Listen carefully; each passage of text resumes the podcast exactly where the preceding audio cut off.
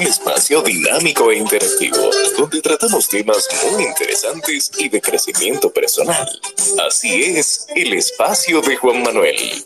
De lunes a viernes a las 8 de la noche por aquí, por Twitter. No te lo pierdas, síguenos en todas nuestras redes sociales como arroba carboneljuan. Te esperamos.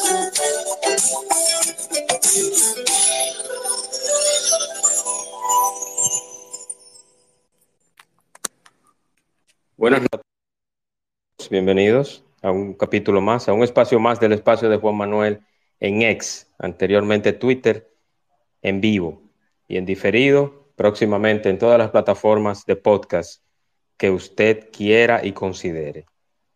Hoy, en esta, eh, en esta doble cartelera, como digo yo, eh, tendré una invitada especial, una chica que yo vengo siguiendo desde hace un tiempo. Eh, es dominicana, es nuestra, pero ella tiene una forma peculiar y particular de hacer los hilos que a mí me encanta, a mí en lo personal me encanta. Y ella es Ana Luisa Arias, escritora y creativa, ¿sí? La misma que brega con los hilos aquí en Twitter y mantiene toda una, una audiencia y una ficción pendiente siempre de, de la forma original en que narra una historia o mantiene el hilo, valga la redundancia, de algo que esté pasando en el momento y que lo hace muy bien. Ana, bienvenida a tu espacio, buenas noches. Hola, buenas noches. Tú sabes que yo vine para acá de que en modo seriedad y todo. o sea, yo juraba, mi amor. No, yo quiero que seas tú, yo quiero que seas tú, yo quiero que seas tú. Yo no, no pretendo hacer una eh, apología de seriedad o un panel de un programa así con, con, los brazos cruzados y los dedos cruzados, tipo Aeromundo. No, no, no. Esto, yo quiero que seas tú, que digas, que seas específicamente y naturalmente todo como Ana Luisa empezó, cómo ella va narrando todo, cómo se hacen los hilos y precisamente yo quiero que empecemos. ¿Cómo nace este, esta forma tan original y tan orgánica de hacer los hilos de esta manera que a tanta gente le gusta, incluyéndome? Yo soy, no sé, voy a sonar groupie, pero yo soy tu fan, Ana Luisa. Oh, qué tierno, qué tierno. Eh, bueno, a ver, todo el mundo ya sabe, mi nombre es Ana Luisa Arias, ese es mi nombre de pila. Eh, gracias al fatal que me declaró que se le olvidó el que iba a ser mi nombre de verdad. Eh, yo estudié comunicación en la UAS 2007, por ahí me matriculé. Eh, yo siempre he sido muy come boca, en buen dominicano. Yo me crié entre adultos. Eh, mi abuela fue que me crió, yo soy hija de una madre adolescente, mi mamá tenía 14 años y sufrió una violación y de ahí nací yo. no conocí nunca a mi papá, entonces me criaron en la casa todo el mundo, o sea, era mi abuela, mis tíos. Yo creo que mi tío más pequeño tenía 10 años cuando yo nací. Entonces, ay Dios mío, yo estoy hablando de esto y siento como que me va a salir mamacuela, como no quiero saber de tu vida, Ana Luisa. Em, pero básicamente eso, o sea, yo me crié con adultos mayores. Le prometo que esta introducción va a hacer sentido. Eh, mi tío más pequeño creo que tenía 10 años cuando yo nací. Entonces me crié entre todo este grupo de adultos. Em, desde muy pequeña yo, vamos a decir que mostré una inteligencia quizá por encima de lo normal y empecé la escuela muy joven, por lo que yo me gradué a los 14 años de bachillerato. Entonces intenté matricularme en la UAS y no pude porque era muy joven y me, me puse a estudiar televisión en Infotep. Entonces de ahí paso a la UAS, en la UAS hago la licenciatura en comunicación, me graduó con honores y me voy a España con una beca a estudiar comunicación y marketing. Eh, el asunto de los hilos es mi personalidad traducida a escritura. Yo soy así. Eh, yo aprendí mucho. Por ejemplo, yo tengo ahora, perdón, yo tengo ahora mismo 33 años y a mí me hace sentido muchas cosas que mi abuela decía como les decía, yo era muy come boca. Yo recuerdo que cuando mi abuela se iba a sentar a criticar al pueblo, era una vecina que iba a la casa, se hacían una taza de café y se sentaban a comerse a Villegas todo el que llega. Y mami me decía, mami y mi abuela, me decía, ve, siéntate allí. Digo, para que yo no escuche, porque tú sabes que los muchachos le perdieron al diablo. Y ella me decía, ve, siéntate allí.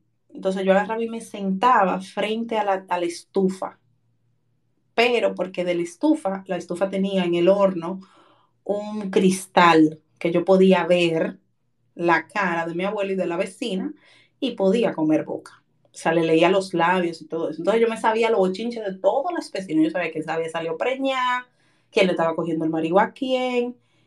Y quizá la forma en, las que en la que ellas dos hablaban, yo fui como captando mucho. Entonces eso se fue formando en mi ADN. Eh, el hecho de estar entre grandes también, mis tías eran adolescentes, mientras yo tenía que 5 o 6 años. Y mis tías hablaban de sexo, de novios, de chismes y también yo vivía captando. Entonces eso se quedó en mí. Em, yo digo muchas frases que la gente dice como, ¿y de dónde ella sacó eso? Eh, por ejemplo, en el hilo que publiqué hoy, como tú vas a saber por dónde se le echa el agua al coco. Eso era algo que mami decía. O mami decía, y me disculpan la, mala palabra, pero la tengo que decir. Eh, yo recuerdo que mami decía, claro, ella puede decir que todos esos hijos son de un mismo hombre, porque como el toto no habla. Entonces, ahora a mí me hacen total sentido. Cuando yo lo, pues allá como adulto. Eh, y entonces, básicamente eso, los hilos, perdón,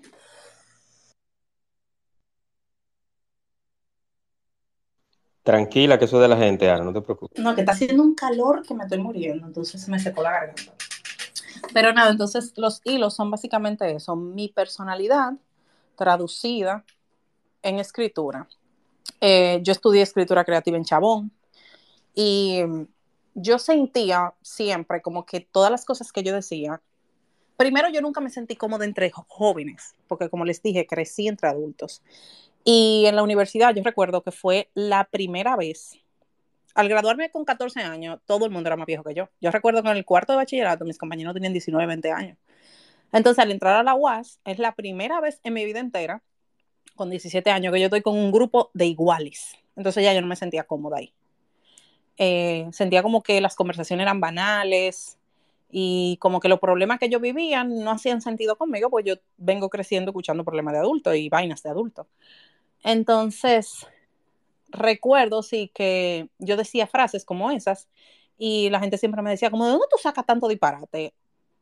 Y otra cosa que yo notaba siempre era que la gente se reía mucho cuando estaba cerca de mí. Eh, quizá por la forma de decir las cosas. Yo me he caracterizado toda la vida por ser muy cruda y muy honesta. Entonces, tú sabes, una maldición y una bendición, porque a la gente, dependiendo en el momento que se encuentre, la verdad le puede caer bien o le puede caer mal. Entonces, básicamente, eso es como todo el background de mi personalidad, que es lo que ustedes ven en los hilos. En cuanto a la escritura, que es otro capítulo, yo no me callaba. No sé si ustedes se han dado cuenta. Yo hablaba hasta por lo codo. O sea, mi mamá decía, pero ella no se calla. En segundo de primaria, yo recuerdo una profesora que me daba agua de sal. Ella me echaba un buche de agua de sal para que yo no hablara. Me decía, mira, ven, coge un buche de sal para que no me la trague y me callara, porque yo no me callaba. Entonces, mi mamá, la pobre, imagínate, 16, 17 años, cuando yo ya tenía cuatro, qué sé yo, eh, se estaba volviendo loca porque ya no encontraba dónde meterme, no me podía jugar, no me podía dar en adopción porque quién iba a cargar conmigo. Y ella me regaló un cuaderno. Yo no sé si ustedes saben, estos cuadernos que se usan en los en las recepciones, que son como, son antiguos, no sé si todavía lo usan, que son como para... Libros récord, libros récord. Ah, exacto, como para que tú te logues ahí, como, ah, pon tu nombre, tu vaina. Y ella, yo no sé dónde diablo, encontró un cuaderno de esos que son enormes y me dijo, todo lo que tú me quieras decir, escríbelo ahí. Yo tenía, sin mentirles, quizá cuatro años, yo lo recuerdo.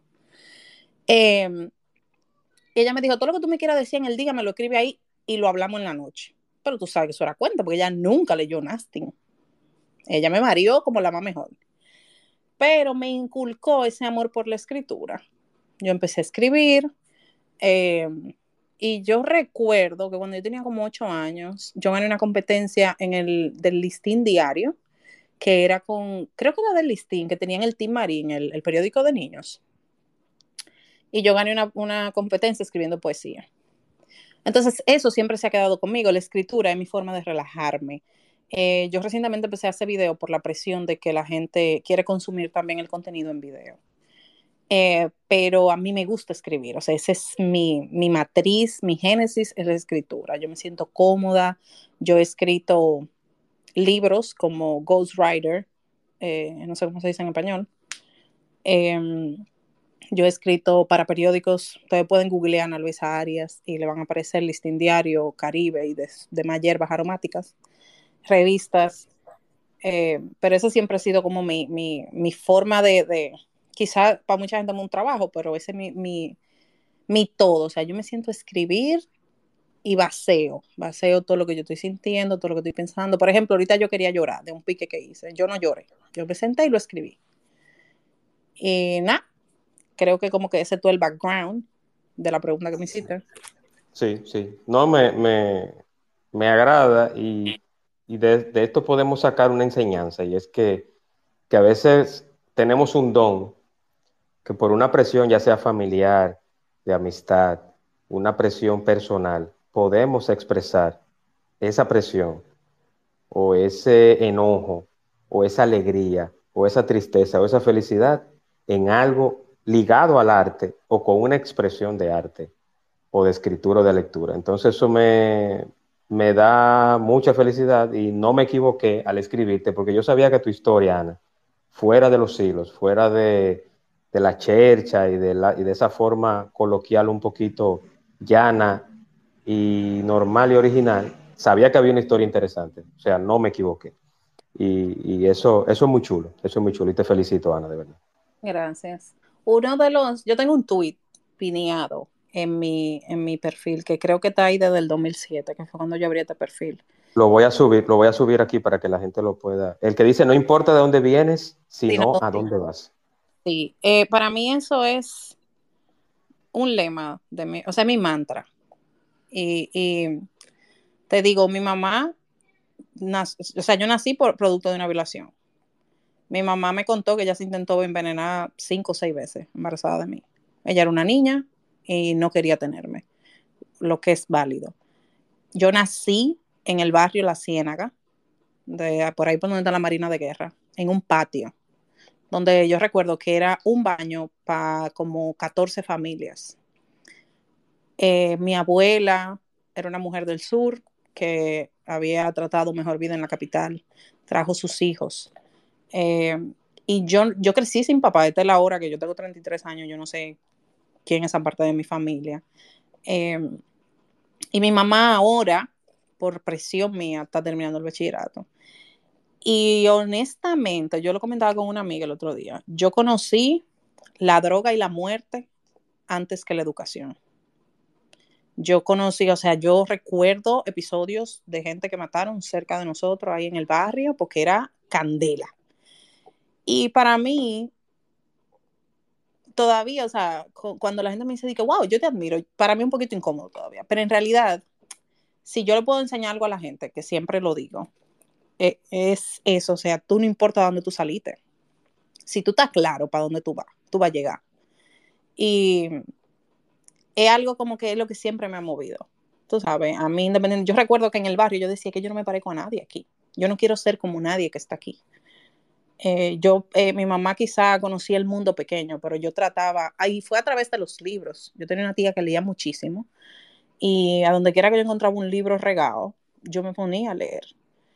Y yo aprendí que el mundo era más grande, que existían otros países que eso que yo tenía al frente, ese barrio y los vecinos y el chisme, era un chin, era una pizca de lo que el mundo puede ser. Y yo me dediqué a perseguir eso. Y hoy por hoy yo tengo, gracias a Dios, tengo mi maestría, que yo pensé, yo creo que yo, yo no soy la primera persona que se graduó de mi familia, pero yo creo que nada más somos cinco de una familia grande. Eh, y tengo, soy la única que tiene el nivel de educación que tengo, modestia aparte. Y vivo en los Estados Unidos hace casi 10 años y todo el tiempo disparado para adelante. O sea, yo ahora, con todo lo que he hecho, ahora que yo tengo hambre de seguir creciendo. O sea, yo escribí, yo llegué aquí y yo no sabía inglés. Un culo de inglés no sabía. Y yo me lancé a downtown, conseguí trabajo en un hotel. Yo recuerdo que mi esposo para ese tiempo ganaba 8 dólares la hora cuando yo llegué aquí. Y yo llegué a un hotel, yo no sabía inglés, les reitero. Y yo le entregué mi currículum y, ay, ¿tú hablas inglés? Claro que yo hablo inglés porque la tipa me habló español, ese fue su error. Me contrató y yo empecé ganando 22 dólares la hora. Y estando en ese hotel, yo aprendí inglés. O sea, a mí me tocó la bendición de trabajar con gente de diferentes países, África, Jamaica, y aprendí en siendo acento y vaina, y yo salí de ahí que tú no creías que yo había aprendido inglés aquí. En tu cabeza tú tenías la ONU, prácticamente. Exacto, yo tenía un paquetico de 25, yo decía, hello, gracias, eh, por aquí, por allí, y, y, así, eso es lo que yo hacía. Yo empecé ahí como asistente de una gente y fui supervisora de ingenieros. Y aún así, te digo, yo inscribí incluso recién llegada aquí un doctorado. El tipo, que nació hace cuatro años, me frustró, tú sabes, bueno, no me frustró, me, me atrasó un poquito la, la, educación en cuanto a eso, porque yo me dediqué a ser madre de mi muchacho.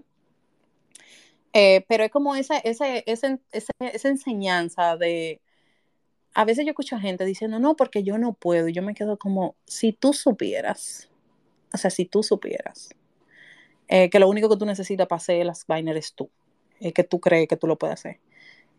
Eh, yo toco puertas, a mí no me importa, yo hablo con todo el mundo, si tú me diste un boche, perdiste tú, mi amor, porque yo soy un talento. Yo saludo, yo escribo, yo busco, o sea, es como esa hambre de seguir creciendo todo el tiempo. A mí nunca, eh, ni mi apellido, ni mi background, ni nada me ha limitado a decir como, mira, esto no está para mí mentira si yo lo quiero, yo lo voy a tener. Ahí es, que me, ahí es como que yo toma de deseo. Cuando tú me dices, no, tú no puedes hacer. Entonces, por eso yo nunca lo muevo de ahí. Eso, porque yo le digo, ese es mi mantra. A cualquiera, ese es mi consejo. Usted no importa dónde usted salió, es para dónde usted va. Y si lo tiene claro, claro. Así es. Y que las adversidades y la adaptabilidad y la persistencia es la que demuestra de qué está hecho una persona. Ana Luisa. Claro. Te lo digo, te lo digo porque yo también, yo también, yo vivo en Punta Cana ahora y tengo, y estoy en una situación, en una condición económica eh, buena, no me quejo, no soy millonario, pero tampoco estoy mal. Entonces, eh, eh, yo vivo en Punta Cana, tengo mi casa propia y todo lo demás, pero los que hemos nacido y nos hemos criado en barrios, que venimos de Santo Domingo, o que, o que algunos vienen del interior y han visto, como tú has dicho muy bien, y que te felicito por tú saber que creciste y viviste toda esa adversidad y no te contaminaste con eso. Nosotros sabemos, nosotros sabemos de dónde viene, y sabemos que hay un lado malo y un lado bueno. Nosotros sabemos a qué lado estar para que la historia no te cuente a ti como lo que tú pudiste haber hecho o, que, o lo que un día fue tal persona, porque tomaste el lado equivocado. Entonces, eh, qué, bueno, qué bueno escuchar eso de ti, Ana. Qué bueno escuchar eso de ti porque, porque precisamente tú estuviste en los dos extremos, estuviste en el extremo malo o, no positivo aquí en el país, pero estás en, Estados Unidos, que también pudiste tomar la vía fácil y no lo hiciste. Y Muchachos, yo me sueño que yo iba a pasar tanto trabajo yo estuviera cuereando. Hace rato que yo hubiese cogido. me hubiera encaramado en un tubo cuando yo tenía cuerpo para OnlyFans, antes de que el tipo se lo comiera. Sí. Y me puse engarabado en un tubo, mi amor, a ganarme 15 mil en la noche, como dicen estas niñas, dije que ya hacen 15 mil en una noche. Y no tuviera aquí seca y desbaratada. Creo que tú me veas, yo parezco una escoba ahora mismo, gracias a Dios. Pero, pero tú puedes salir con tu frente en alto, tú puedes decir lo que tú quieres en una red social y nadie te va a señalar con el dedito ni con, el, ni con la teclita que muchos a veces eh, parten de ligero y hacen el comentario o, la, o, señala con el dedo acusador. Tengo a Manzano, a Sánchez, con alguna pregunta o comentario, precisamente con mi invitada. Antes de que empieces, Manzano, los de recién integración, hablamos con Ana Luisa, la misma jeva de los hilos en Twitter, o ex, como Papa Mosca le llama ahora. Adelante, hermano. Buenas noches. Ana, felicidades, lo primero. Vamos a felicitarte. Tienes, eh, no solamente por la escritura, sino por los hilos, yo pensaba que tú eras de un sector como Guachupita, Gualey, por ahí, pero al escuchar tu historia de crecimiento, la verdad es que eh, nos parecemos en el sentido de que siempre hay que mirar hacia adelante. Y allí donde está la pared, brincarla. Pero tengo una pregunta para ti. Eh, ¿Tú no has pensado escribir en algún momento algún guion de una película en base a algunas historias o la propia historia que uno viene viviendo desde la niñez? Eh, porque no está mal, no es que van a, tomar, sino eh, una paráfrasis, por decirte, de, de, de, un comienzo al final, por poner un ejemplo, puede ser hasta de varios amigos, nadie se va a dar cuenta porque nadie se va a acordar, pero es una pregunta solamente. Bendiciones, hija. Me encantan tus hilos para adelante. Gracias, gracias. Eh, bueno, ¿qué te cuento? Yo estudié en, en te dan guion de televisión y yo no siento que yo estoy hecha para hacer un guion. Quizá yo pueda escribir la historia y que alguien la organice. Eso sí podría ser. Pero los guiones son muy técnicos. Y eso es, por ejemplo, en una historia, tú escribes como eh, ella entró a la habitación y encontró a su esposo con otra, ah, con otra mujer, no sé qué. En el guion, Eddie que abrió la puerta, 2.0, 2.3 hizo esto, entonces a mí nunca me gustó. Eh, yo soy más la parte creativa, pero sí, porque no me gustaría escribir la historia. De hecho, yo tengo un libro por ahí, el primero que me, que me atreví a escribir desde mi autoría, con mi nombre y apellido, y lo tengo ahí en Sarmuela, como dicen en los campos, que no sé si, si lanzarlo o no. La última vez que lo revisé le faltaban unas cositas pero vamos a ver, nadie sabe, uno está vivo, mientras uno está vivo y tenga salud, todo se puede. Me ha pasado por la mente. Ana, y eh, te aplicas, y, te aplicas, perdón, Manzano, y te aplicas, puedes aplicar bajo la ley de cine, entonces aprovecha esa, exención de impuestos para, para meter mano ahí. Ojalá fuera nada más eso, pero sí, yo voy a hablar con Robertico a ver. Patrocinio parece, patrocinio parece. Adelante, Manzano. Patrocinio parece, pero si también es un libro que pueda también, aunque aquí ya los jóvenes lo que quieren es, ganarse el dinero fácil. Mi amor, de lo que es ese libro, yo te aseguro que lo van a leer, porque no hay una vaina más ratrera y que le guste el morbo que a un dominicano. Exactamente, estamos de acuerdo. Por eso te digo, pero eh, yo pensándolo así, digo, bueno, tiene que ser un libro que aunque mucho o poco, algo tiene que tener de superación. Y eso es lo que hoy en día no vemos y no tenemos literalmente. Yo les decía a unos compañeros que están ganando 30 mil pesos, que se graduaron el año pasado, mis hijos, eso es lo que toca, aprender y tragárselo con saliva. Luego vendrán tiempos mejores, pero mientras tanto hay que aprender y tragar con saliva. Eh, claro, otro ejemplo. May decía mucho que el saber no era una mochila, que uno la llevaba en la espalda, que el saber no pesaba. Y quizá por eso yo siempre he tenido el hambre de seguir aprendiendo, porque yo entendí esa metáfora de que tú tenés conocimiento, no te va a pesar. O sea, yo he hecho cursos y disparate que yo misma me digo, pero la verdad que a ti te sobra el dinero, porque ¿para qué tú? Y llega un punto, por ejemplo, vuelvo y traigo a Infotep, que es una de las educaciones más completas que yo recibí. A nosotros nos dieron una clase de electricidad y nos enseñaron a conectar un bombillo. ¿Cuál era el falso? El, el ay, yo no me acuerdo. El tierra, la vaina, esa vaina. Y yo me acuerdo que yo estaba encojonada. Yo dije, ¿para qué diablos la profesora nos están poniendo a bregar con un bombillo? Y uno de los maestros dijo, imagínate que tú tengas una producción o en tu programa y se quema un bombillo y no aparece quien lo arregle. Tú vas a perder esa inversión. Tú lo arreglas tú mismo. Entonces, el, perdón, el saber no pesa. No, y uno no sabe, y uno no sabe en, en la etapa o la época de la vida que ese conocimiento de un curso técnico, ya sea en Infotep, online, por correspondencia, como sea, tú lo utilices para tú ganarte el moro cada día. Entonces, partiendo de ahí, no está de más aprender. Eh, lógicamente, tú no te vas a poner a hacer un curso para poner bomba, para, para matar gente, para ser sicario y nada de eso. Pero, aunque eso también es una profesión, aunque sea al delito, al crimen, pero. están preso, Dios mío. Ahorita viene el FBI y me tumba la puerta. no, no, no, tranquila, que, estamos blindados aquí, estamos blindados. Pero, pero sí, eh, eh, eso, eso es cierto, eso es cierto, Ana, eso que tú dices. Sí, y hay mucho, hay mucho de que hay personas que solamente se quedan en, no, yo soy contable y ya, y no se especializan, no se van eh, modificando o aprendiendo sobre la marcha. Pasa con los médicos, pasa con los ingenieros, pasa con los abogados, todo en el sentido general. Lo que se queda estático se frisa y se evapora. Ana, de tú hacer una película, si yo te digo, mira, Ana, te escribo un DM, te digo, Ana, te conseguí un inversionista va a aportar, va a aportar 25 millones de pesos. Vamos a hacer una película, pero el género, el género de esa película, bajo tu guion, bajo tus escritos, tiene que ser una película de horror o de comedia. ¿Qué género tú elegirías? Ninguno de los dos. La República está saturada de comedia y yo no he visto una película de horror en mis 33 años porque no puedo. O sea, yo fácil me meto a una morgue y veo una autopsia, fácil. Pero de ahí a yo sentarme a torturarme, no. O sea, yo no me siento de que veo una película. Pero fíjate eh, que aquí, aquí, hicieron, aquí, hicieron una, aquí hicieron una combinación interesante. Aquí se hizo una película de horror y comedia. O sea. Bueno, felicidad al que la hizo, yo no la vería. Eh, pero yo creo que sería drama lo que yo haría. Sí. Eh, ese libro que, que, yo escribí, sí, puedo dar una hipnosis. Es una historia que adelante, es, adelante. es una historia que es de lo más común. Yo escribo, yo tengo un, un, un blog que se llama Yo escribo ahí sobre temas sexuales, pero no desde el morbo, sino como desde la educación. Eh, como yo les conté, yo era una carajita que vivía metida entre la gente grande, comiendo boca. Y yo tuve un año que mi mamá no me aguantó más.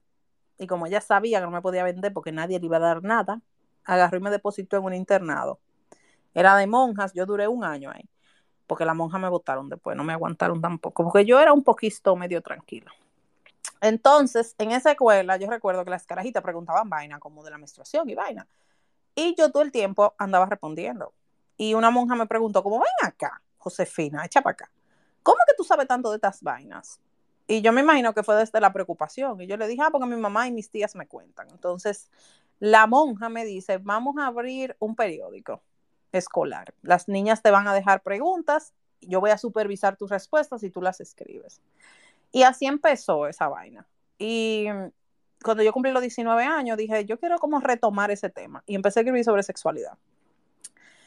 Y gracias a ese blog, una chica me escribió. Ella tuvo una relación, bueno, ella tuvo una juventud un poquito como salvaje, ¿verdad? Ella fue dinámica. Y ella tuvo cuatro parejas, todas al mismo tiempo. Entre ellas, tres de, de los tipos, no, dos de ellos eran casados. Uno era su novio oficial, el que ella llevaba a su casa. Y por último, un capo, que si yo termino el libro y lo publica, pues todo el mundo va a saber quién es, porque es fue conocido en la República. y ella me contó, me dijo, yo quiero que tú escribas esto por mí. Eh, ella Pero versátil, versátil la niña. No, dinámica, dinámica. O sea, ella me contó cómo ella organizaba su, su día. Ella, los apodos que ella tenía para cada pareja. Y cómo ella hacía rejuegos porque habían dos que eran casados. Entonces ella le decía a uno como, mira, yo tengo tanta clase, no podemos.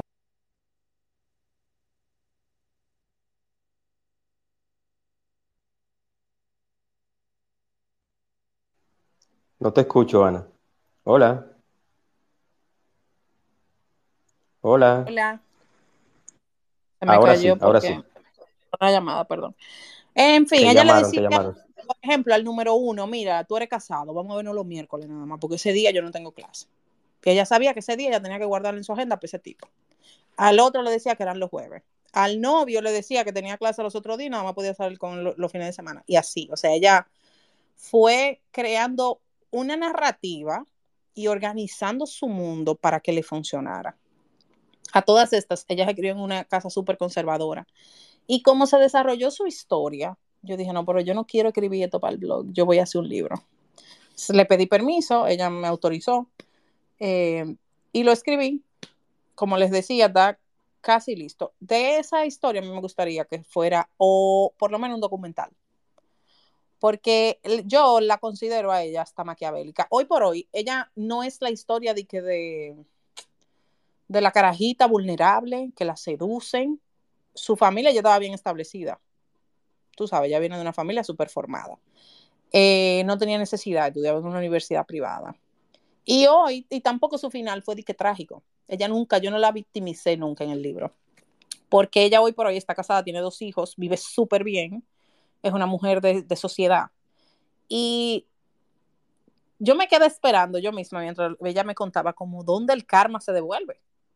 Donde llega el boomerang de esta tipa. Pero después me di cuenta que en el mismo sufrimiento que ella vivió y lo tormentosa que fue ese estilo de vida para ella, ella pagó todo lo que estaba haciendo ahí. Y al final yo le pregunté como qué era lo que te movía, ella el dinero y el poder, el saber que ella podía, ella decir, yo tengo cuatro tigres, ninguno saben del otro y yo los manillo.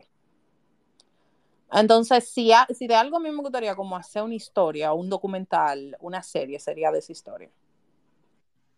Muy interesante, muy interesante, Ana. Ahora le toca el turno a los oyentes. Eh, vamos a abrir los micrófonos para que hagan su pregunta o comentarios inmediatamente después de este bompercito que le tengo.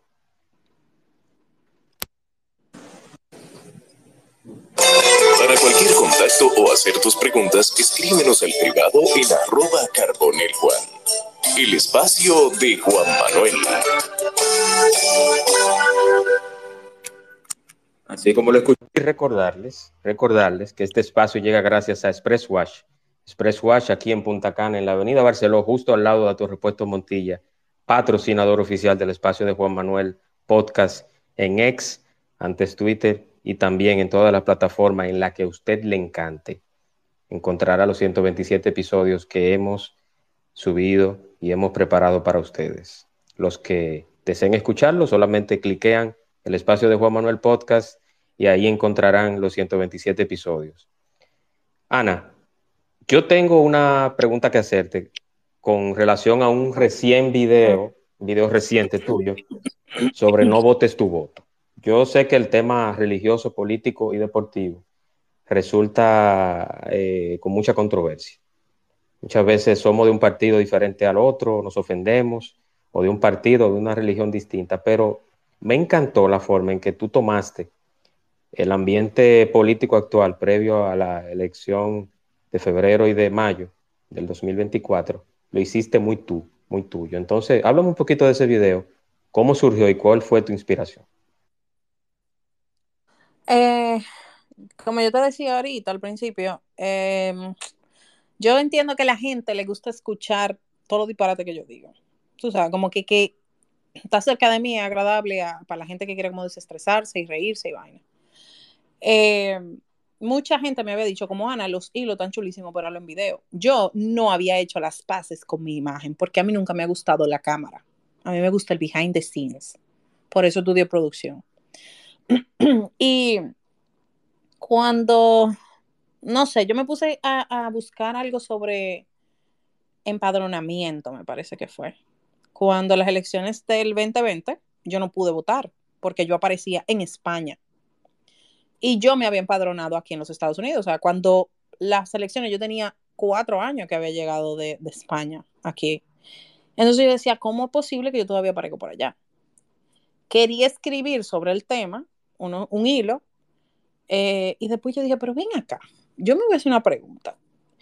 O sea, yo mismo me hice una pregunta como, porque el proceso creativo es como, no sé si, lo más fácil que se lo puedo poner, como cuando tú coges una, una, una piscina de agua y le echas burbujas tú no controlas hasta dónde eso va a llegar. El cerebro mío viaja. Yo ahora mismo puedo como hilvanar una historia con otra, con otra, con otra y no me paro. Y así mismo, o sea, estaba escribiendo sobre empadronar y buscando información sobre cómo se hacía el proceso. y me puse a pensar, yo dije, pero ven acá, yo, ¿cuántas veces yo he votado? Ahora se eligen los alcaldes, lo esto, lo aquello me puse a investigar, también en esos días estaban pasando las elecciones de España y ellos utilizan el método de Ho, que es como que por escaños. Y como que todo eso me creó como esa nebulosa, esa curiosidad y empecé a investigar. Empecé a llamar gente que yo sé que brega con política. Eh, yo tengo compañeros que estudiaron política que estudiaron comunicación, después estudiaron ciencia política y son abogados. Entonces me puse como a investigar, investigar, investigar. Y yo dije, pero ven acá, ¿y cómo es posible que yo, o sea, yo misma, yo me sentí súper irresponsable, de verdad. Yo dije, ¿cómo es posible que yo he ido a, elecciones tres veces, yo creo tres veces o dos veces, no me acuerdo, desde que cumplí los 18? Y yo no sé cómo diablo funciona nada de esto. Yo no sabía sobre los poderes. Yo no sabía sobre qué hace un alcalde. Yo no sé nada de eso. Entonces me puse a investigar y aprovechando como el hecho de cómo yo explico las cosas y que la gente lo entiende, porque yo, yo siempre he sido partícipe de que lo, que tú escribes y dices tiene que entenderlo el guachi y el presidente de una empresa. Entonces, si algo nosotros lamentablemente usamos mucho, que nosotros sabemos que tenemos eh, estudiantes y personas que leen pero no entienden un culo, entonces escribimos súper rebuscados. Tuve una gente que habla súper tirado y si se le presenta una cámara, yo no sé si ustedes han visto eso, esas entrevistas en los barrios, se está yendo la luz y van a un barrio y tú oyes a la gente buscando palabras que ellos no saben de dónde salieron, pero están tratando de ser fino de que, porque están frente a la cámara. Entonces, es como una mala costumbre que nosotros tenemos. Y yo dije, ¿quién se dedica a explicarnos?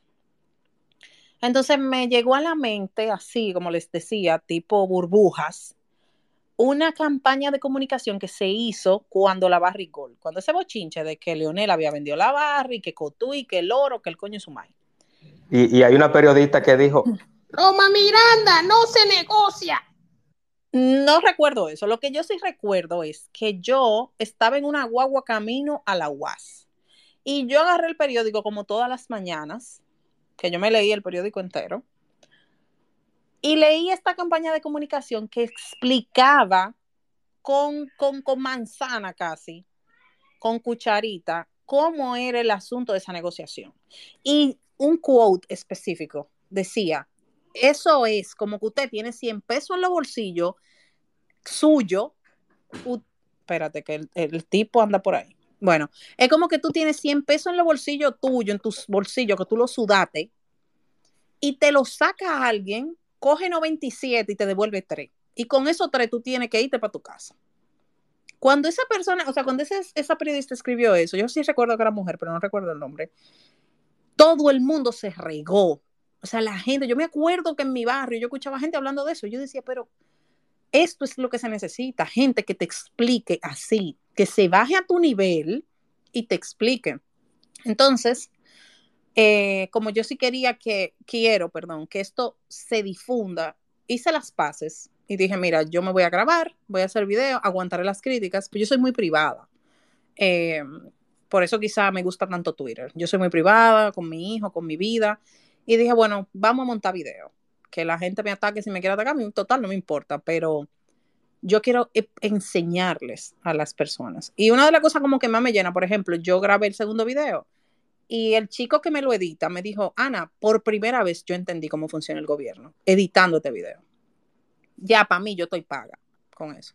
Entonces, de ahí nace el no votes tu voto, porque yo entiendo que se le exige a la población, sobre todo a los jóvenes, a los nuevos votantes, que son los más educados, eh, amigo, no vote su voto, haga, vote con conciencia, pero tú no le explicas lo que es la conciencia. O sea, ¿qué diablo es votar con conciencia? ¿Qué es vender la cédula? Porque yo no sé si ustedes sabían, por ejemplo, que vender y comprar la cédula son dos cosas distintas. A mí me gustaría saber cuánta gente de aquí que levante la mano ahora mismo con el emoji, ¿cuántos saben la diferencia entre esas dos cosas? Vamos a ver, vamos a ver. Levanten la mano. Eh, no veo a nadie levantando la mano. ¿Te das cuenta? ¿Cuál es la diferencia? Vender y, vender la cédula y comprarte el voto son dos vainas distintas. Tú vendes la cédula cuando tú se la das a un tipo y él te da 100 pesos para que tú no entres a votar. Eso es vender tu cédula. Porque es, abstinencia. Bueno, mi candidato está ganando, pues yo voy a, tenemos que comprar cédula para que la gente no vaya a votar y reviertan los resultados. Compran esos votos y lo mantienen ahí, porque es que un tigre que se sienta afuera con un viaje de cédula, la compran y cuando se acaba la, la elección, te devuelven la cédula. Eso es que te compren la cédula. Vender el voto y cuando te dicen, mira 500, vota por Perencejo. Son dos vainas distintas. Entonces, ¿quién me lo explica? ¿Tú entiendes? Sí. Y no es ni siquiera de que ah, yo voy a aprovechar que estamos en, en, elecciones, yo voy a hacer esto porque estamos, no, es porque es el momento para que la gente le haga caso a este tipo de contenido.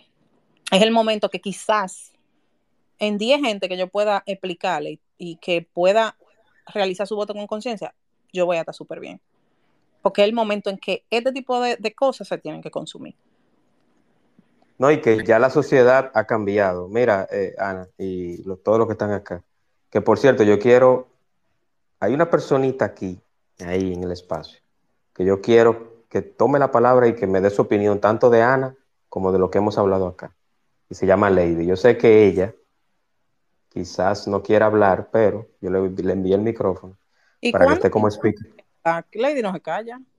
Para que esté como speaker. Pero Ana, yo quiero decirte algo, mira, a raíz del, del 2020, ya la sociedad cambió, los votantes cambiaron, todo ha cambiado. Entonces, yo creo que ese mensaje tuyo, ese mensaje tuyo, va a calar, va a llegar lo suficiente. ¿Por qué? Porque precisamente, porque precisamente como ya todo es diferente y todo ha cambiado, eh, van, tú vas a lograr el objetivo. Y yo no quisiera que tú te quedes con ese solo video, con el de Fatal no, votes tu voto. No, yo, tengo toda una serie, créeme, yo tengo toda una serie. Eh, y, y, he hecho preguntas honestas, porque mucha gente me ha atacado obviamente, porque el dominicano es así, nunca estamos conformes, con que el gobierno me está pagando, con que no sé qué. Pero en realidad yo he hecho preguntas genuinas. Hay muchas cosas que son mi curiosidad, pero yo no sé lo que tú tengas en la cabeza. Eh, y yo no asumo tampoco que la gente sabe de lo que yo estoy hablando. Yo quiero empezar desde cero. Yo quiero empezar explicándote cómo funcionan los poderes del Estado, cuál es la diferencia entre un senador, un diputado o un alcalde, por qué nadie quiere ser regidor, eh, cuál era el método de arrastre. O sea, tú esa mierda que la gente. Inclusive.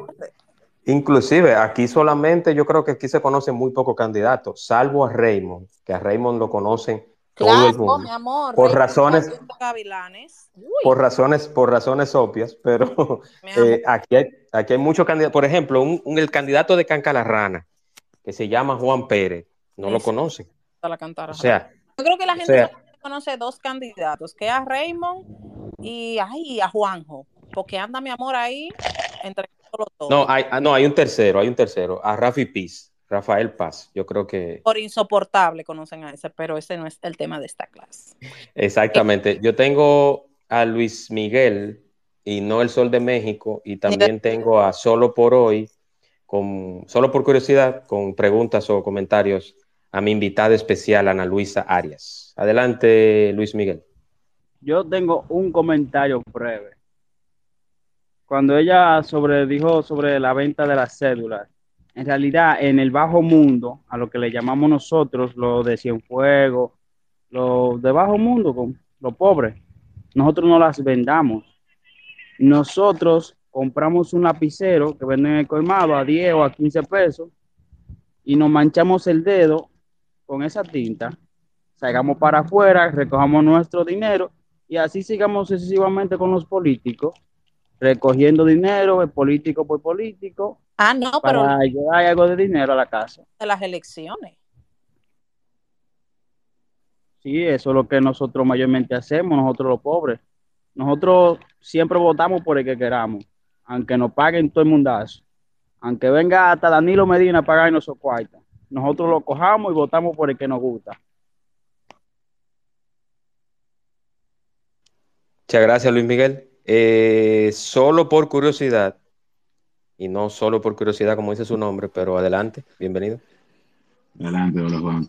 Hola Ana. Ana, eh, te felicito por tu, por tu manera de escribir y además que está súper chula. Hace mucho tiempo vengo brechándote, por así decirlo, pero ahora hace un poquito vengo siguiéndote. Eh, me llamó mucho la atención eso de fatal no votes tu voto, porque yo tengo una inquietud desde hace mucho tiempo, yo estoy fuera de la República Dominicana, pero tengo una inquietud hace muchísimo tiempo con relación a, a la porquería política que hay en República Dominicana. Perdón la palabra, si alguien aquí lo ofende, le pido disculpas, pero es mi opinión.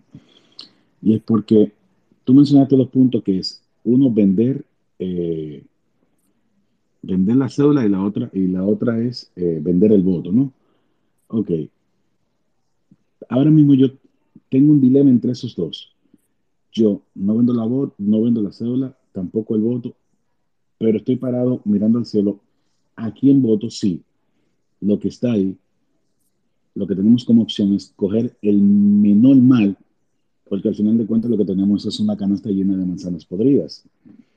Eh, y eso me tiene mortificado, por así decirlo, que algo más de, de, la mitad del año, porque ya ahí bien se acerca el 2000 24, periodo de elecciones, ¿no? Y las propuestas que hay son los mismos, los mismos cánceres que se están promoviendo para, para para ser presidente nuevamente. Entonces, hay un dilema entre las dos, entre, entre no vendas el voto, o sea, tengo un voto con conciencia, pero mi conciencia no, no le da amor, a, no arropa, ni no abraza ninguno de los, de los candidatos que hay ahora mismo, porque para mí no es que no haya nada nuevo, es que no, haya no hay nada que sirva. Todo está, desde mi perspectiva, maleado, manipulado, y, y, cuando tú ves, bueno, hay uno que está respaldado por otro partido, que ese partido tú sabes que sigue siendo más de lo mismo y tú no ves ningún cambio, tú dices, ok, ¿qué hago? No sé si ustedes o alguien aquí en la sala pues tiene el mismo tema que yo. Ahí en el 2024 yo no sé por quién votar y ahí al final de cuentas, ¿tú sabes qué va a hacer? Viene un voto que es o de abstinencia propia, no porque esté vendiendo, o viene un voto ya como, vamos a tirarlo por quien sea, al final de cuentas lo estamos votando. Hasta ahí llego. Eh, mira, como parte de mi, de mi trabajo para estos videos, yo entrevisté una serie de personas entre diferentes grupos de edad. Esto es un trabajo que yo lo vengo organizando hace un tiempo. Eh, entre ellos, uno, entre, eh, para el piloto, mi conejillo de indias fue mi hermana. Mi hermana tiene 18 años, es nueva votante. Estas son sus primeras elecciones. Y yo le pregunté, como, ¿qué tú crees de la gestión del presidente actual? Y ella me dijo, bueno, que es muy malo, que no sirve y que los otros tampoco sirven, eh, que se roba mucho el dinero. Y yo le pregunté, como, ¿de dónde tú sacas eso? Eso es lo que uno ve en la noticia. Y yo le fui como matando el gallo a la funda. Y yo le dije, ¿cuándo fue la última vez que tuviste noticia? Y ella como que, entonces después le puse un par de ejemplos. Como tú sabes lo que es esto, tú sabes lo que es aquello, tú sabes lo que este presidente ha hecho, tú sabes lo que es corrupción, tú sabes. Y yo entiendo que ese discurso de el menos malo es algo que nos han metido en la cabeza. Porque cuando tú de verdad te pones a estudiar qué ofrece cada candidato. Por ejemplo, para los próximos videos yo le he pedido a candidatos que me manden su, no presidenciales, claro, no llego hasta ahí, pero a alcaldes y demás. Mándame tu plan de gobierno, ¿cuáles son tus propuestas? Y yo estoy segura que si yo te explico como le expliqué a mi hermana, tú te vas a dar cuenta que nosotros no votamos por el menos malo. Lo que pasa es que nosotros no sabemos cuál es el bueno. Porque nosotros no tenemos educación. No tenemos educación de voto, no tenemos educación de, de análisis. La gente repite lo que escucha. Yo no soy PRDista, PRMista, PLDista, ni mucho menos. Yo soy dominicana. Punto. Pero lo que está la vida no necesita anteojos. Nosotros venimos viendo una secuencia de hechos y de cosas que solamente al que es ingrato, yo lo podría decir, no lo reconoce. Para mí, para mí, Abinader está haciendo una excelente gestión con lo que tiene y le dejaron. Abinader viene después de 20 años de corrupción, entró con una pandemia, le han, los mismos funcionarios le han partido la madre de adentro. Guido Gómez Mazara, el mismo Alburquerque, le viven haciendo oposición desde adentro. Para mí, y esa es mi opinión de Ana Luisa, él está haciendo una excelente gestión con lo que tiene y le dejaron. Pero nosotros no venden el menos malo. Ahora, yo te apuesto que si yo fuera presidente, Leonel tuviera ahora mismo en, ¿cómo que se llama la, la cárcel que está en, en Cuba? En Guantánamo yo te lo digo, ¿no? Pero sin embargo, Lionel anda ahí, anda ahí haciendo campaña. Y es, es un líder para mucha gente. Eh, si yo tuviera, o sea, es un tema muy largo, muy complejo. Pero yo siento que es más de una narrativa que nosotros no han vendido que la misma responsabilidad de nosotros como ciudadanos de sentarnos, de decir, déjame investigar qué es esto, déjame estudiar qué es esto, déjame ver qué está haciendo otro presidente en otro país déjame ver si esta decisión que tomó este presidente fue de verdad sí y lo que él hizo está bien. Entonces, quizás por no, eso tú no sientes que hay un candidato viable.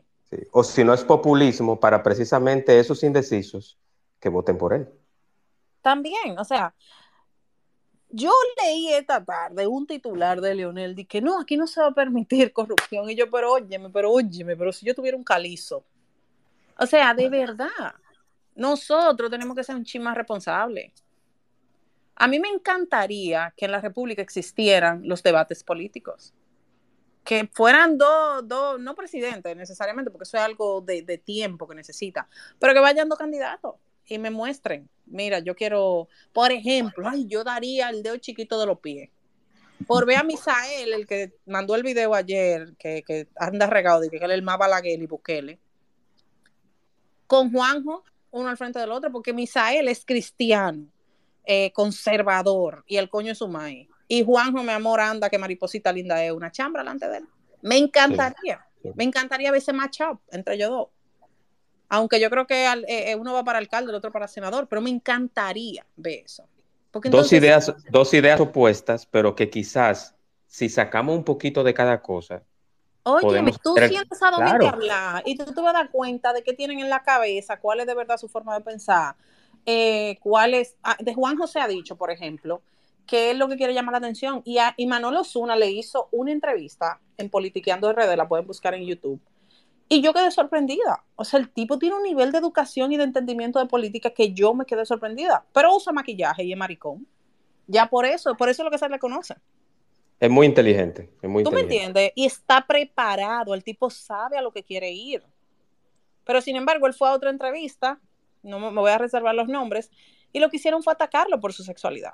Entonces, si nosotros no liberamos un chin de la ignorancia como ciudadanos y asumimos responsabilidad de pulso de que el que está ahí sentado trabaja para mí, de que el que está ahí sentado lo pusimos nosotros, nosotros encontráramos un buen candidato. La República es un país presidencialista, que era lo que yo le estaba diciendo ahorita. La gente no sabe lo que hace un alcalde o cuáles son sus responsabilidades. Y desde que hay un hoyo en una calle, que él- va un periodista, señor presidente, ayúdenos. El presidente no tiene nada que ver con eso, pero adivina, no lo sabemos.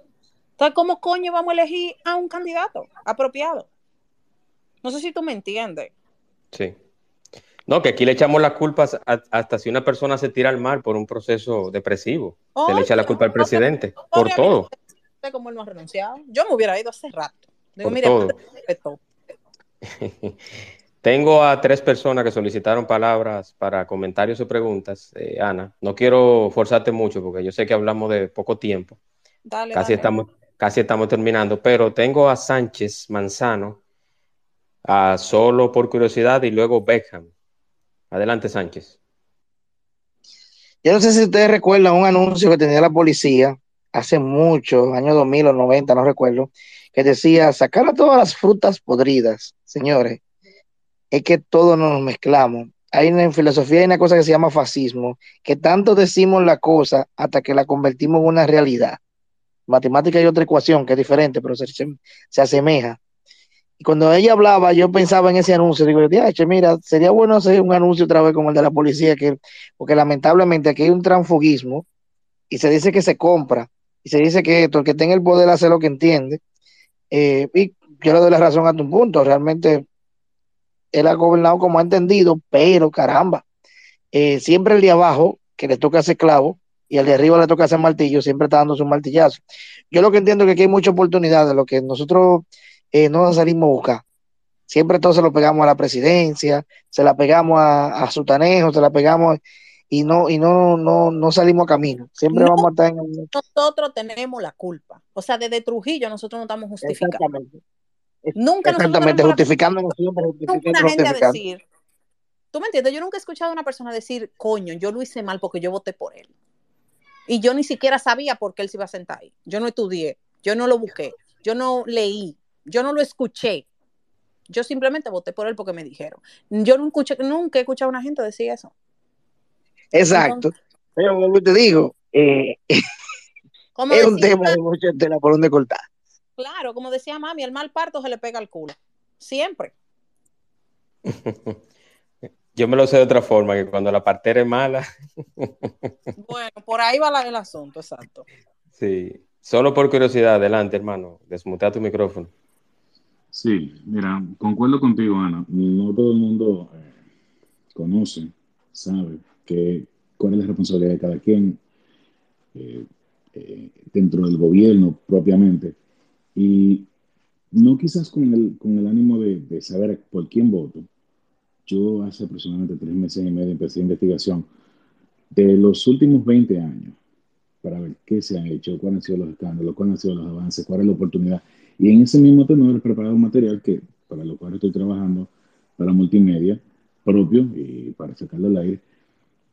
Y dentro de eso me han despertado tanta, pero tanto conocimiento, se me ha despertado, yo he descubierto tanto conocimiento relacionado precisamente con el tema de, de qué tiene este gobierno, de qué tiene el otro, de qué tienen gobiernos que han tenido éxito fuera, en otro país, y que se puede implementar allá, y todo se resume en una sola cosa.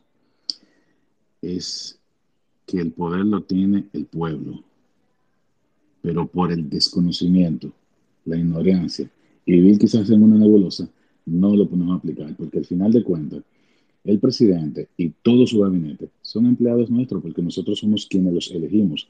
Y yo soy de la propuesta que digo, ¿para qué gastar tanto publicidad cuando lo que se deben hacer son debates políticos? Mira, yo entiendo que eh, los principales de cada uno, hasta el presidencial, tienen que irse simplemente a un cara a cara en debates públicos donde muestren qué es lo que proponen, cuáles son sus propuestas, eso quede grabado y quede más que grabado, quede como, como un acuerdo de que, ok, esto es lo que tú tienes que hacer. Ah, que tienes que cumplirlo cuando tú llegas allá, no matter what. ¿Tú entiendes? Eso es lo que yo siempre he optado y es por lo que apuesto a que sea un debate político en vez de esas tantas campañas publicitarias y tanto gasto de dinero, porque al final de cuentas solamente sabemos quiénes son los únicos que se benefician de esa, de esa campaña publicitaria.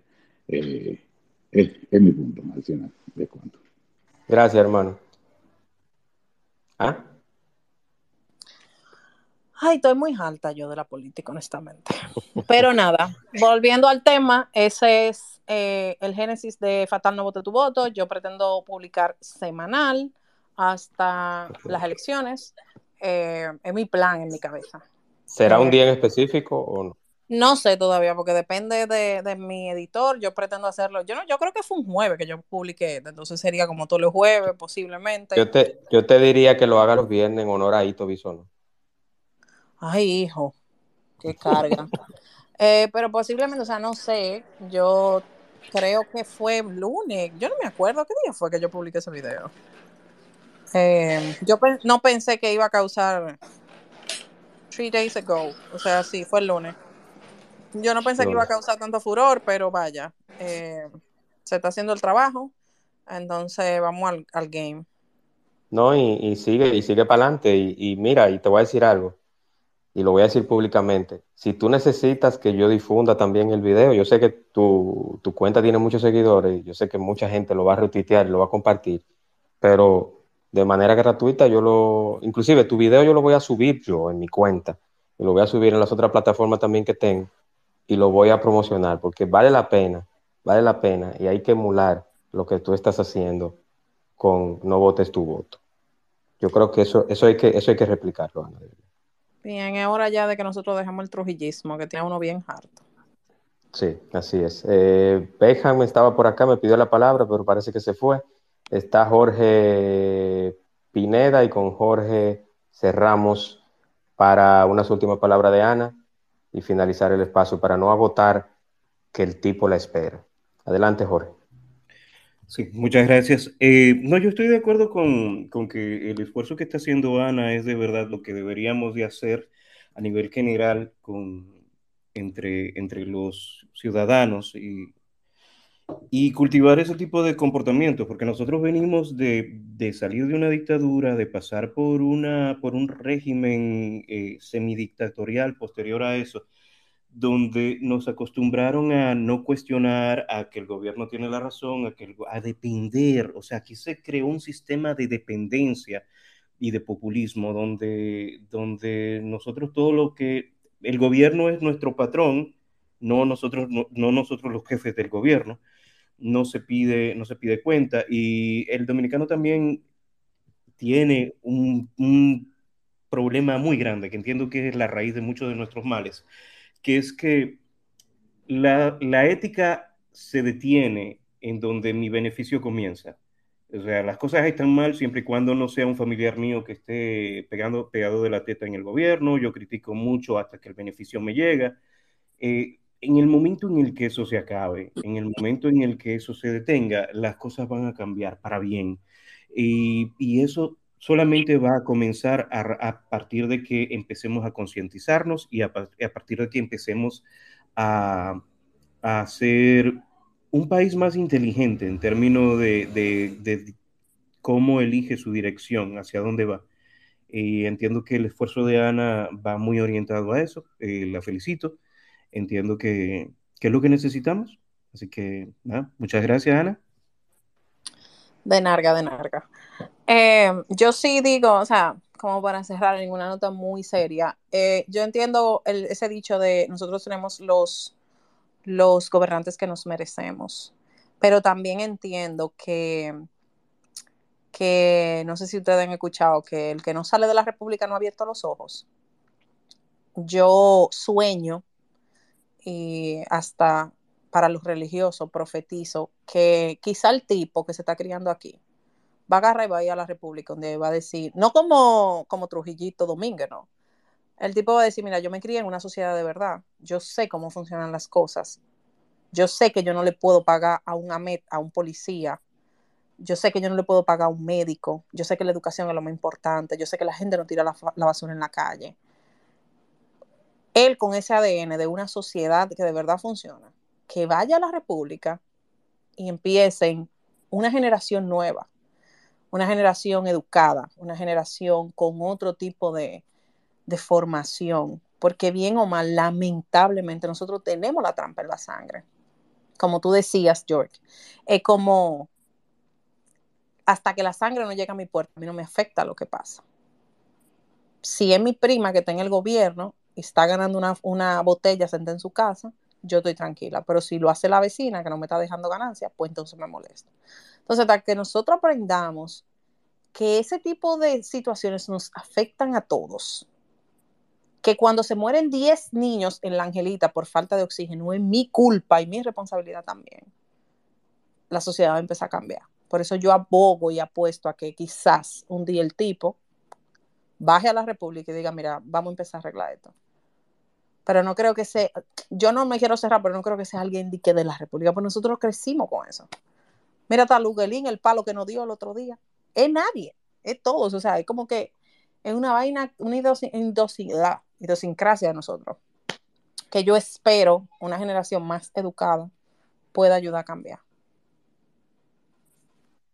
Eso es correcto, eso es correcto, Ana. Y yo quiero nuevamente y públicamente felicitarte. Me quedé con el deseo de escuchar a Lady.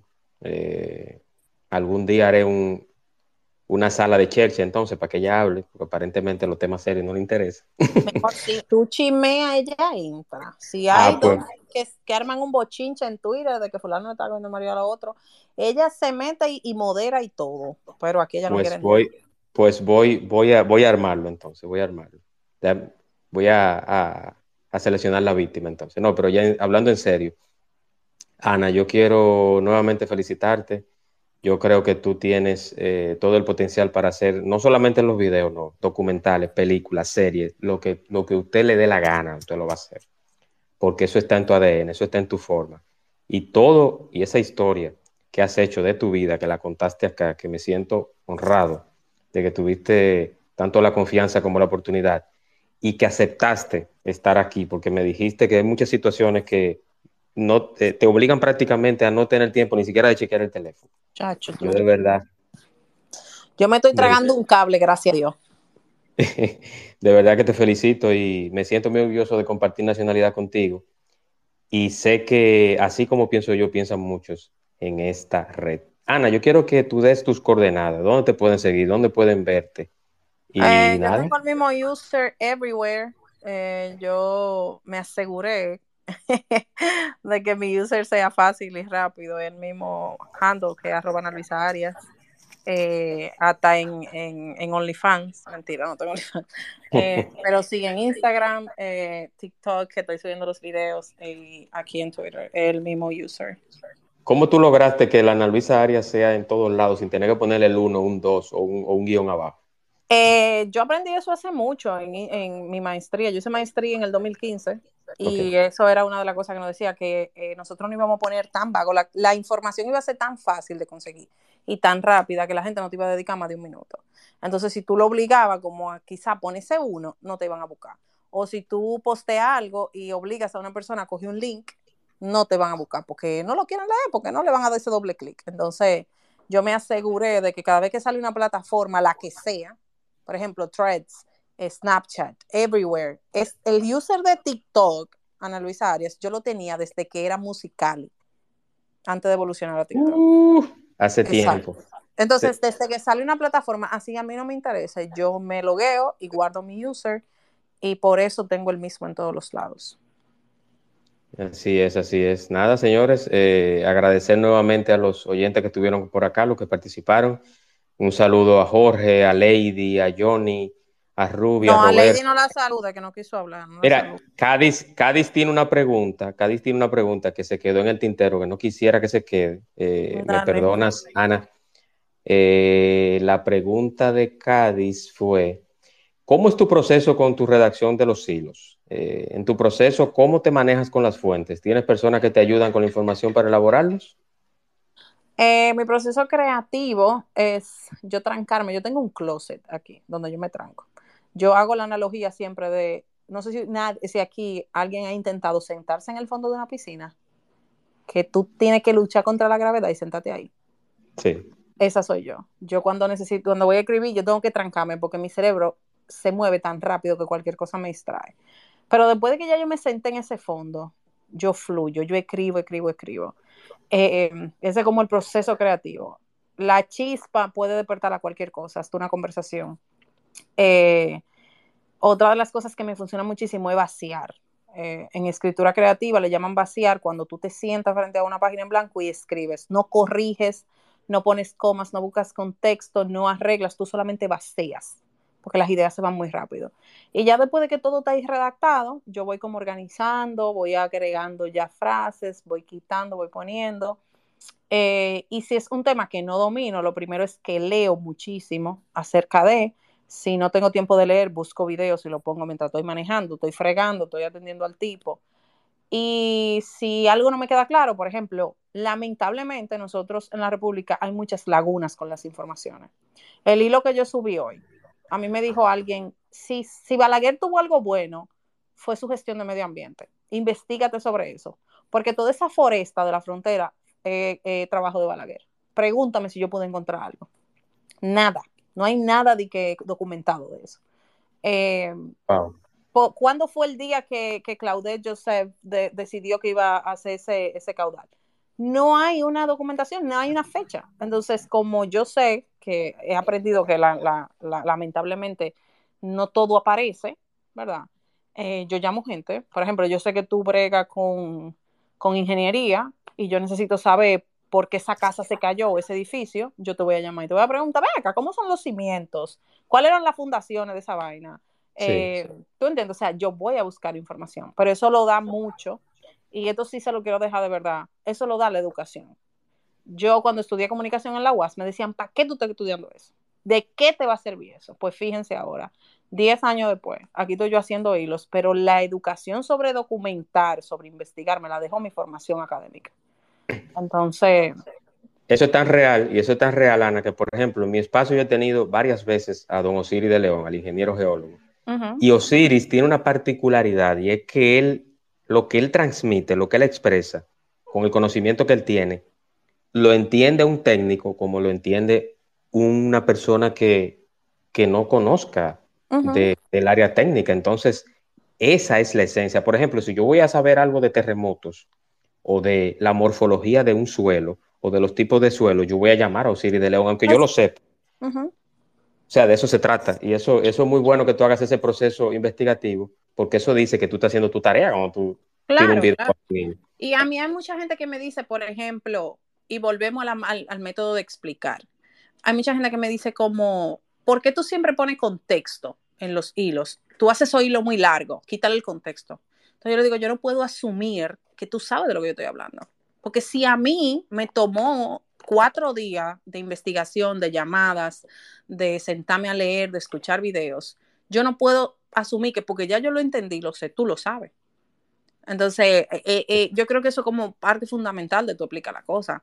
Eh, pero en general, el proceso creativo es diferente para todo el mundo. Yo conozco gente que puede escribir a mano alzada, hay otras personas que como yo necesitan como, ta, como los caballos. Eh, pero sí, básicamente para yo escribir los hilos es así. Eh, a veces hasta me doy mi trago de vino para soltar un chin. Eh, y tengo otros tiempos que se me seca el pozo, que simplemente no tengo ningún tipo de inspiración y no quiero escribir. La musa, la musa existe en todos los aspectos de la vida.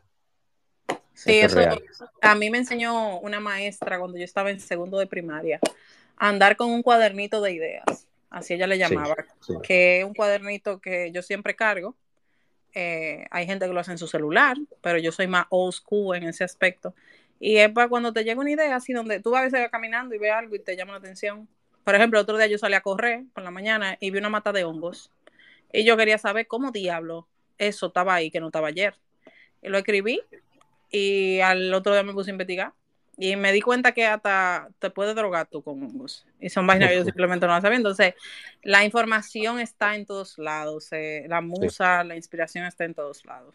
Eso es correcto, eso es correcto, Ani. Quiero aprovechar, hablando de inspiración y de musa y de hilos, quiero recordarles que la próxima semana, en el espacio de Juan Manuel Podcast, acá en X, antes Twitter, tendré el martes 12 Historia Dominicana en Gráficas con Juan Carlos Estefan. Hablaremos de la historia de los nombres de la calle de Santo Domingo, por qué se llama así esa calle, su historia, quiénes son esos personajes. Y también hablaremos de otros tópicos más de las historias especiales con Juan Carlos Estefan de Historia Dominicana en Gráficas. Y el jueves tendré aquí a Frank Olivares, miembro del Partido de la Liberación Dominicana, y hablaremos del panorama político en República Dominicana. La próxima semana en el espacio de Juan Manuel, 8 de la noche, martes y jueves. Ana, un placer. Gracias, gracias por la invitación, gracias a todo el que se sentó aquí a escucharme hablar disparate y felicidades por tu espacio, está muy chulo.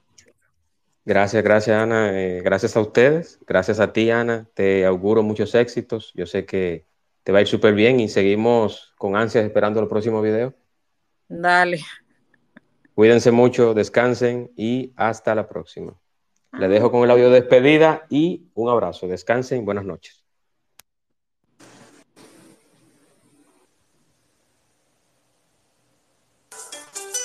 Espacio de Juan Manuel. Temas interesantes y de crecimiento personal. Por el día de hoy ha sido todo, pero mañana te esperamos aquí en el espacio de Juan Manuel. Gracias por acompañarnos y hasta la próxima.